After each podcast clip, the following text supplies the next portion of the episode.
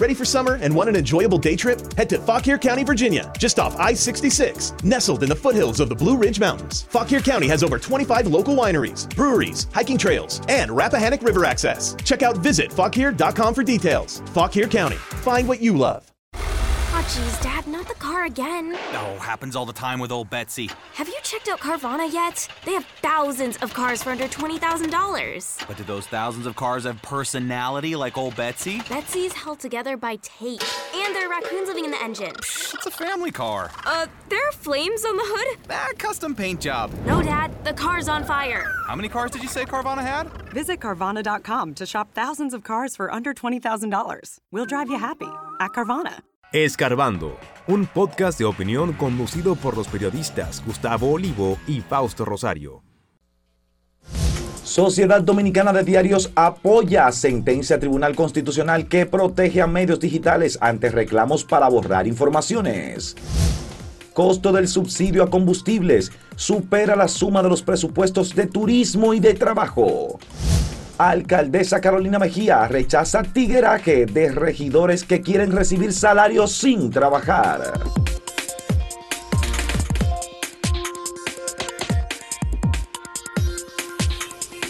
Muy bien, la posición que ha asumido la alcaldesa del Distrito Nacional, Carolina Mejía, de rechazar, como ya había rechazado y denunciado Mario Sosa, un joven regidor muy correcto, el intento de un grupo de regidores de presentar en la sala capitular, que es la especie de congreso de la Sí. ciudad, un proyecto de que para que los regidores que pasaran, creo que era dos periodos, algo así, Sí, para... eh, ya quedaran de por vida eh, retirados como asesores permanentes, pero, oh, cáspita, no es que era de manera honorífica, era recibiendo sus sueldazos sin hacer nada. Wow. Entonces Mario Sosa, obviamente, y además lo iban a pasar como calladito, se opuso a eso, y la alcaldesa también eh, ha rechazado. Ya en la mañana temprano de hoy, Lunelsi, Mario Sosa informó a través de su cuenta de Twitter que se ha impuesto cierta racionalidad después de la posición de él y de otros, como la alcaldesa Carolina Mejía, y decidieron que esa barbaridad no será eh, conocida de manera directa en la sesión de la sala capitular, sino que van a consultar con juristas, que yo espero, yo espero que sean abogados, terceros imparciales y gente con la debida integridad para que mm, orienten en el sentido de que esa barbaridad no sea aprobada.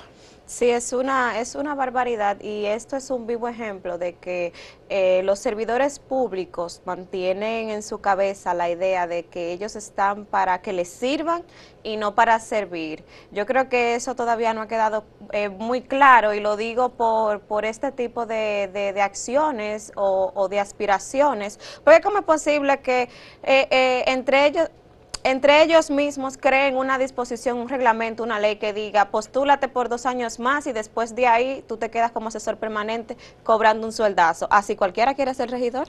Bueno, eso es Así como lo que pasó en el Congreso Nacional, que son de las barbaridades que en un momento tendrán que ser corregidas, que el Congreso aprueba la Ley General de Salud y Sistema de Pensiones, pero ellos, si aprobaron algo bueno, deberían atenerse a esa ley. No, Ellos tienen algo especial. ellos tienen su seguro Ay. muy bueno, que con cobertura internacional, Wow, la aeroambulancia y de todo. Y además de eso, cuando ya ellos duran, me parece que son cuatro periodos, se retiran y se pensionan con su mismo sueldazo de por Oh, vida. pero yo creo que para Y no dan un golpe ir. ni de barriga ni de karate. Ay, Dios. El resto de su existencia. Esos patriotas nos salen caros, muy caros, que nos cuestan. Sí, y, y hacen las cosas así como tan calladito, tan premeditadas, son hasta, hasta inteligentes para querer hacer sus fechorías. Y este ejemplo me recuerda la forma en la que fue creada el barrilito en 2006, que fue a través de una eh, disposición administrativa que tomó la Cámara de Senadores. Y vaya usted a ver, se quiere apelar a, a la, a la anulación del barrilito, pero como fue una decisión administrativa, se tiene que hacer a través del TCA, pero ya venció el plazo, que es de 30 días. no, Entonces, porque es que la- se, se ellos saben protegen hacer unos sus a cosas, otros, una barbaridad completa. Claro. Entonces, este tipo de gente, incluso llamar de servidores públicos es un elogio, porque eso es lo que son vivos públicos. Vivos Sí, públicos. quieren llegar ahí, entonces convertirse en una casta privilegiada. Ay, Dios Entonces mío. así no funciona un país, así no avanza una democracia ni ningún Claro. sistema. Claro. Así no hay forma de que se trabaje para que el país sea mejor, porque mm, ¿qué les importa a esos legisladores, por ejemplo, que el sistema de salud no funcione bien para la gente? Ellos no tienen su buen seguro. Eso si no les duele una uña, se van seguro a un hospital de Estados Unidos, de Europa. Yo creo que sea, así no. todas esas leyes eh, que son en bien o en, en favor de- del bien común y de todos, debe de ser eh, aprovechado por todos. Y lo digo por eso que usted menciona del seguro internacional que tienen los congresistas. Entonces, así ellos nunca van a conocer la realidad de nuestros hospitales, nunca van a conocer la carencia y, y el mal eh, sabor que da al visitar un hospital y, e ir a buscar asistencia médica. Y yo me imagino que ningún funcionario, ningún eh, servidor público eh, o congresista va a pasar por lo que pasó la familia de este menor de edad en Higüey que falleció porque no le, no le atendieron por un depósito de 30 mil por pesos. comercializarse tanto el servicio de salud que no debe ser, eh, es verdad que las clínicas tienen que reponer sus costos, pero Claro. primero está el servicio. Después se averiguará quién va a depositar, pagar es una emergencia, es una urgencia. Eso es una barbaridad. Ojalá, ojalá que eso no se quede así, que haya consecuencias legales, Ojalá. porque eso no puede ser. Ojalá. Y yo he visto situaciones que, por ejemplo, llega a cierta hora, eh, la noche, por ejemplo, a veces un fin de semana, una persona con una urgencia médica. Entonces, regularmente quienes están ahí o que son médicos pasantes o de turno o las enfermeras, tienen muchísimo miedo de tomar la decisión porque entonces a ellos es que los cancelan. Sí, Y eso es una barbaridad. Debe legislarse para proteger, proteger a ese personal médico que quizá tiene la, la intención de hacer lo correcto, que es ingresar a una persona que llegue con una urgencia y sin tener consecuencias de que le quiten su empleo, que se lo cobren a ellos, porque eso es lo que pasa. Yo no sé si eso se podría hacer mediante una resolución. De hecho, de- está contemplado en la ley, porque eso no se debe hacer, pero si se quiere ser más específico, alguna resolución del Consejo Nacional de Salud o del Servicio Nacional de Salud, eh, para que eh, digan, no, mire, eso no se puede hacer. No puede haber represión para el personal de un lugar de salud, público o privado, que decide ingresar, hacer lo correcto a alguien que vaya con una urgencia. Después, la administración de ese lugar, que se entienda con la familia y se- Claro, y, se, tendrá que hacer lo que haya que hacer si hay que buscar dinero, pero no poner ante todo el pago, porque eso es una barbaridad. No, porque entonces el mensaje es que, que la vida vale menos. Eso es deshumanizar la, vale salud completamente. Sí, Eso es totalmente. una barbaridad. Entonces, mientras eso pasa, eh, volvemos al tema de que eh, los congresistas tienen un seguro de lujo, no hay problema con su pensión, porque tras cuatro periodos tienen su sueldazo completo. Y eso, eso no debe ser, o sea, es, eso es un país aparte, el de ellos. No. El país aparte de los diputados y legisladores. Yo quisiera ser diputada. Y entonces qué bueno que en el caso de la alcaldía del Distrito Nacional, que por eso es que es bueno saber votar, porque Claro. mucha gente apoyó a este joven, que es una propuesta nueva, fresca, un muchacho íntegro, Mario Sosa, y mira, él denuncia eso. Incluso los que estaban en duda quizá tendrán que ahora que sumarse del lado correcto, Sí. porque van a quedar en evidencia si no lo hacen. Mire ahí el tuit que publicó Mario Sosa luego de, de la decisión. Se logró. El reglamento interno fue retirado de la agenda y enviado para consulta jurídica. Esto es una victoria de una ciudadanía empoderada que dijo ya basta. Gracias a la alcaldesa Carolina Mejía por sumarse al rechazo de esta propuesta. Y se ve el nivel de, de empoderamiento que tiene la gente y que los jóvenes, luego de, de aquel evento en, en la Plaza de la Bandera en 2020, la gente está más despierta, la gente está detrás de todo lo que ocurre y, y está a la espera para, para decir no, eso no puede pasar. Y eso, eso es bueno porque el pueblo que no está atento se lo llevan. Ah, no, no, no. La, Se lo la- llevan. se construye ciudadanía haciendo oposición a las decisiones políticas de funcionarios de cualquier nivel del Estado, sean funcionarios electos o no, que, que sean incorrectas, que vayan en contra del interés general de la ciudadanía. Hay que oponerse. Eh, aquí hemos visto muchos casos, lo que pasó en aquella ocasión con la cementera que se quería construir, que iba a afectar a los haitises, y la juventud sobre todo hizo un campamento, se opuso, y eso Muy se frenó. bien. Igual pasó también con Loma Miranda. De manera que hay muchísimos ejemplos. Y Qué así bueno. seguirá pasando con todas las barbaridades que quieran intentar hacer. Hay que mantenerse sí. firme rechazando las cosas negativas. Bueno, vamos a la pausa y vamos a ver el tema que hemos puesto para que ustedes eh, emitan su opinión. Seguimos con la política que está un tanto La otra activa, farándula. ¿verdad? Exacto. ¿Quién estaría dispuesto a ceder eh, para una alianza o en una Ay. alianza de Fuerza del Pueblo y PLD? Como se está hablando de eso, de que se van a reencontrar, ¿cedería Leonel o sería Danilo que va a ceder o sería Doña Margarita? Bueno. ¿Cuál de ellos piensan ustedes que cedería para dar una alianza, para que se haga una alianza en estas dos fuerzas que tienen el mismo origen? Vamos a ver qué piensa la gente.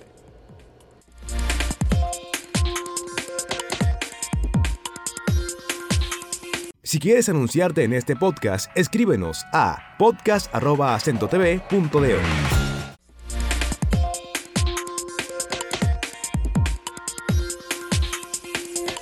Bueno, y ahora vamos a hablar de dinero, un tema que nos encanta a todos. Y es que en la... sea, ¿nos van a dar cuarto? No nos van a dar, Ah, lamentablemente, pero hablaremos de dinero, de chelitos.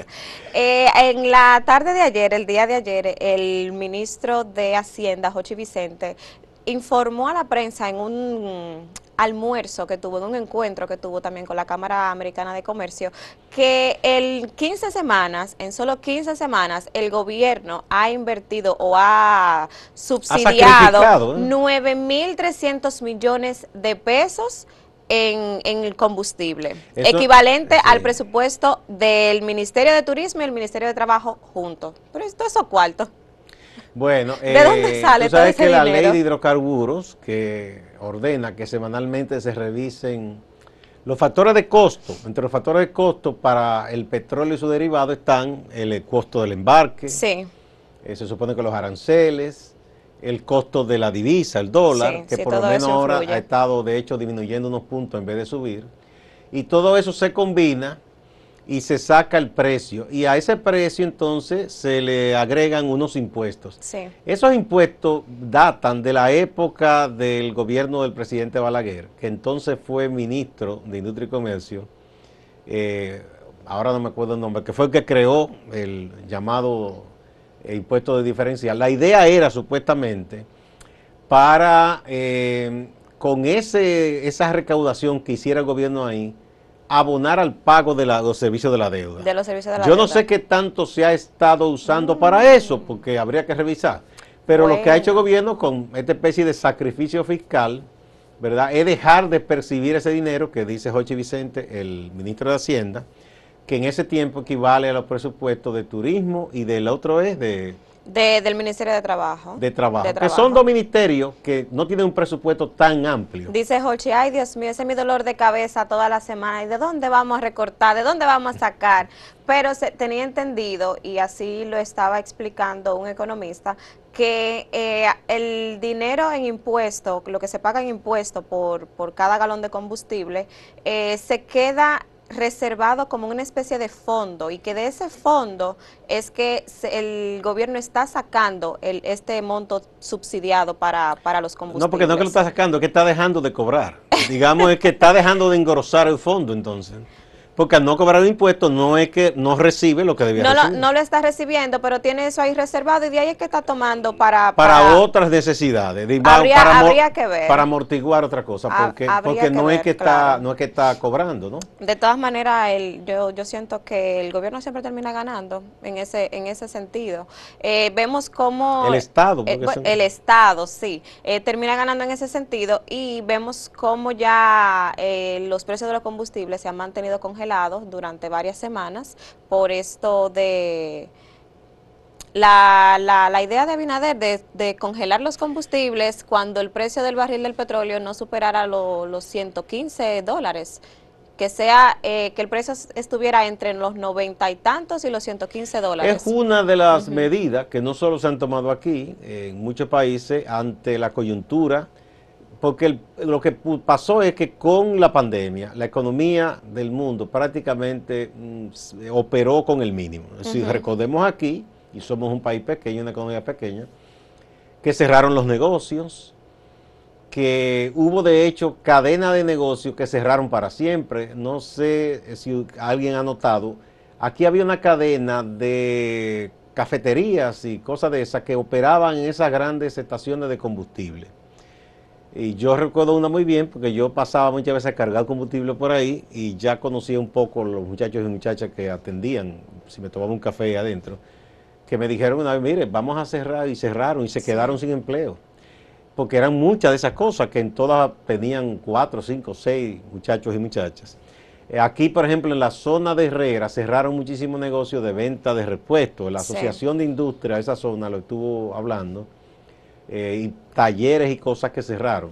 Entonces, eh, al cesar la economía, los estados en todas partes también cobraron menos impuestos, pero tenían que subsidiar a la gente por el tema del cierre de la economía. Y cuando Sí. ya se estaba más o menos saliendo de eso y volviendo a la normalidad, estalla esta guerra, que entonces a raíz de la guerra Que a poner el cherry al pastel. le han impuesto muchísimas sanciones a Rusia y entonces se han encarecido productos como el trigo, por ejemplo, que Rusia es el mayor exportador y también Ucrania exporta mucho.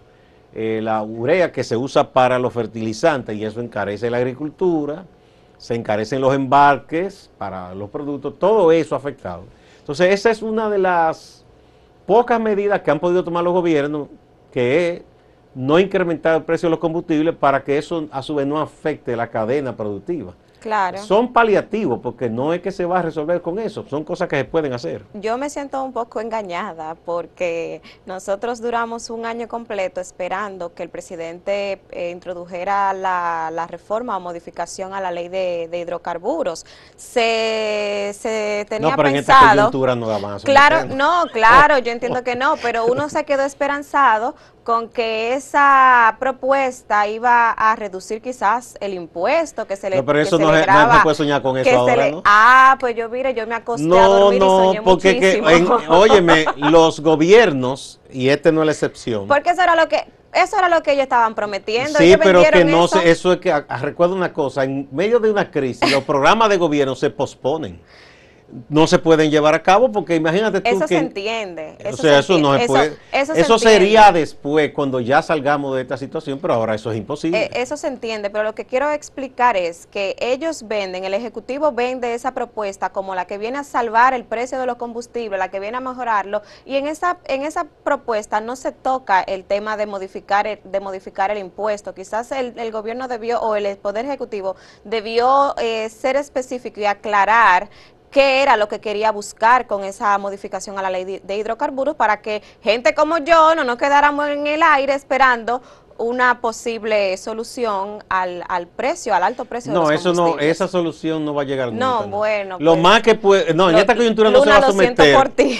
Lo que, no, lo que, lo que en esta coyuntura no se va a someter porque estamos en una crisis, igual que una reforma. No, claro, el panorama lo una cambia. reforma lo fiscal ahora no se va a someter. Tampoco. Pero la idea que había con esa reforma era que hay en la cadena de comercialización de los combustibles, hay segmentos del comercio de combustibles que obtienen cierto margen de ganancia. Y era tratar de equilibrar para que algunos no ganaran tanto y que entonces no se tradujera eso en un precio muy alto para la ciudadanía. Pero olvidémonos de eso, que en medio de esta Ay, crisis... qué dolor.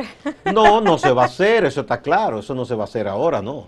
No, Igual que una reforma fiscal, en medio de una crisis como esta, o sea, y Eso- la incertidumbre además de que uno no sabe en qué va a parar todo esto, porque esa guerra sigue, uno no sabe qué va a pasar, y hay que recordar un factor, siempre han dicho los economistas, que cuando la economía, motor de, ya no solo del mundo, más que todo de las Américas, el- el- el- la locomotora de la economía de esta zona, que es Estados Unidos, que cuando le da gripe, al resto de América le da tuberculosis. Entonces, esa economía ha estado casi con tuberculosis porque tiene la inflación más alta en 40 años, que es un 8%, porque una economía grande, cuando tiene una inflación de un 8, es una barbaridad. Siempre en 4, 3 la inflación y está en un 8. En ocho. Entonces, eso, eso, olvidémonos de eso, que eso no va a ocurrir por ahora. qué mala noticia. Ya me apagó completamente. No, no te apagues, Me apagó uno prende otra vez.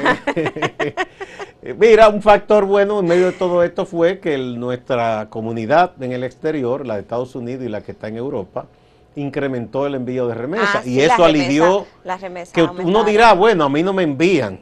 Sin embargo, si llegan divisas, eso amortigua mucho el impacto en el resto de la economía. O el turismo que ha estado dinamizándose, eso también ayuda a que entren esos flujos de divisas y más o menos, pero estamos en una crisis que no, no es que vamos a salir de ella de la noche a la mañana, eso no es así. Y el que diga eso, porque siempre que tengo oposición dice, yo resuelvo, no es verdad, nadie, ni que sea Superman. No, porque que esas son frases como la que, la que dicen los novios para enamorar. ¿Qué es lo que dicen? Que yo, no sé, res- porque yo no que yo enamorado nunca resuelvo. así. Que yo, no, no te preocupes, que yo resuelvo. Es verdad, dicen eso. Dicen eso y Ah, nunca. pero ahora hay más tigueraje que antes, porque antes no era un pariguayo, mandaba una cartica y una cosa. Entonces yo, yo veo esa frase de la, de la oposición así, como cuando una persona quiere, quiere enamorar a la otra, que te vende sueño y te dice, sí, mira, yo puedo resolver eso en tanto tiempo, pero no- uno sabe que no. Mira, tú le puedes cambiar el no. nombre a los personajes. Cuando alguien está en la oposición dice una cosa, cuando está en el gobierno dice otra, pero son iguales. Igual. en eso, cuando usted está aquí, pinta maravillas. etc. Bueno, A ver. Vamos a ver el- el de nuevo el... La pregunta que tenemos para el día de hoy. ¿Quién estaría dispuesto a ceder para una alianza entre Fuerza del Pueblo y el PLD? ¿Será el líder Leonel Fernández o será Danilo Medina? Y quién sabe, ¿será Margarita? Que ella es una líder también, Ah, ¿verdad? No Pero usted sabe que líder. el líder es un apodo de Leonel. Bueno, vamos a ver qué ha- cómo han contestado nuestros amigos y amigas y los comentarios. Vamos a la pausa.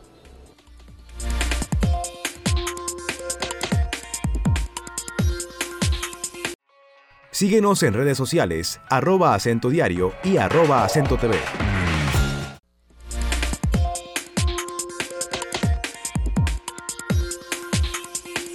Vamos a ver qué ha respondido la gente, Lunel, si a esta pregunta. Veamos, veamos. Mira, aquí en el portal, eh, la- el porcentaje mayor, no, no, están empatados. ¿Qué? Mira, están Ay, empatados sí. los que opinan que deben sacrificarse Danilo 40.85% y Margarita 40.85% también. Y entonces, eh, Leon- los que opinan que debe ser Leonel solo son 18.31%. En pocas palabras, PLD, sacrifíquense y únanse a AFP. Según Sí, lo que dicen ¿verdad? nuestros O- lectores en acento.com. ¿verdad? Pacten una alianza. Claro. Acá vamos a ver En en, Twitter, ¿qué pasó? que se ve, se ve en blanco. Un sabotaje, que no se ve nada ahí. ¿Qué pasó? Pues pasen en YouTube entonces, si no está en Twitter. ¿Qué fue? ¿Se le pasó y no lo pusieron? Errores técnicos de, de programas en vivo. Ahí, Ahí está. está. En Twitter vemos eh, que los que piensan que Danilo debería ceder para una alianza es un 49.5%. Luego, en un 29.9%, la gente entiende que Margarita es quien debe ceder para esta alianza. Y por último, eh, Leonel Fernández con un 20.6%. O que la gente piensa, Lo que la gente piensa. que ellos serían lo que Sí. cederían, ¿no? Vamos a ver ahora en YouTube. Aquí eh, el 53% piensa que Danilo estaría más dispuesto, 53%. El 26% cree que sería Margarita que estaría más dispuesta a ceder en aras de esa alianza.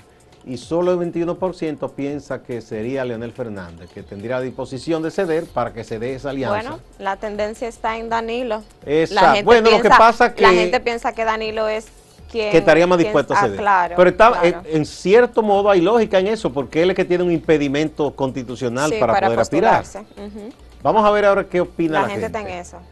Aquí dice Luis Roberto Monegro Linares. Hola, recuerden que por la tosudez y el egoísmo de Danilo y de Lionel, Margarita no fue candidata en las pasadas elecciones presidenciales. Aunque nunca ha votado, aunque nunca he votado ni por Leonel ni por Danilo y por ella mucho menos, pero ella, con el PLD en el poder en el 2020, ella hubiera ganado.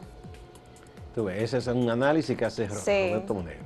Vinicio Fragoso dice que se junte todo, son la misma vaina, no van. Ay, Dios mío. José Luis de Jesús nos cuenta. López. Ah, José López de Jesús, perdón, José López de Jesús dice, Danilo está por caer preso y Leonel puede ser su tabla de salvación. Caramba. Muy seguro ese joven. Leida de Mesa dice, ninguno va a ceder, pero debería ceder Danilo. Rigard Drefield dice, no existe el ceder, especialmente Danilo y Leonel. Y dudo que Margarita, que por fin tiene un chance, lo vuelva a soltar. La doña no lo soltaría. No, no, no. Bueno, vamos ahora con nuestro compañero Máximo Loreano a la ciudad de Santiago. Adelante, Máximo.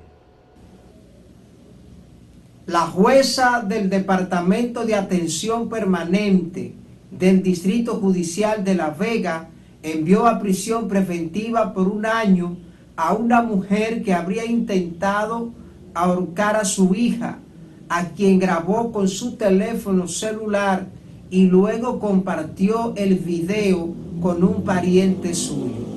Las autoridades no identifican a la imputada, solo se refieren a MAV, quien cumpliría el periodo de prisión preventiva en el Centro de Rehabilitación Rafael Mujeres en Santiago. Surge una controversia entre las autoridades del Ayuntamiento de Santiago y las autoridades del Ministerio de Medio Ambiente y Recursos Naturales. Y todo se centra en el vertedero depósito de basura de Tamboril, que está en un proceso de cierre desde hace varios años. Hay la intención de que los desechos sólidos del municipio de Tamboril sean trasladados al depósito de basura de Santiago. Abril es el mes de la lucha contra el abuso infantil. Por esto el pastor, activista social Pablo Ureña, que dirige el Centro de Niños y Niñas con una esperanza en el barrio Santa Lucía, Distrito Municipal Santiago Oeste, motivó una actividad para llamar la atención de las autoridades para que se ponga ojo en la atención infantil. El predicador también habla, denuncia de que muchos niños en Cienfuegos, Santiago Oeste, son usados para el negocio de la droga. Nos ha costado hasta que el Estado nos haya abandonado y no nos dé una subvención. Sin embargo, esto no nos va a detener. Lo que estamos diciendo hoy, queremos ser enfáticos, es que se está usando a nuestros niños para el trasiego de droga. Literalmente lo están usando como mula. Y esto es preocupante porque cuando la DNCD viene y hace los supuestos operativos, lo que se llevan son niños. Y no ha existido quizás un nivel de inteligencia para lograr detectar que son muchachitos que lo están usando. Y esto realmente no es posible.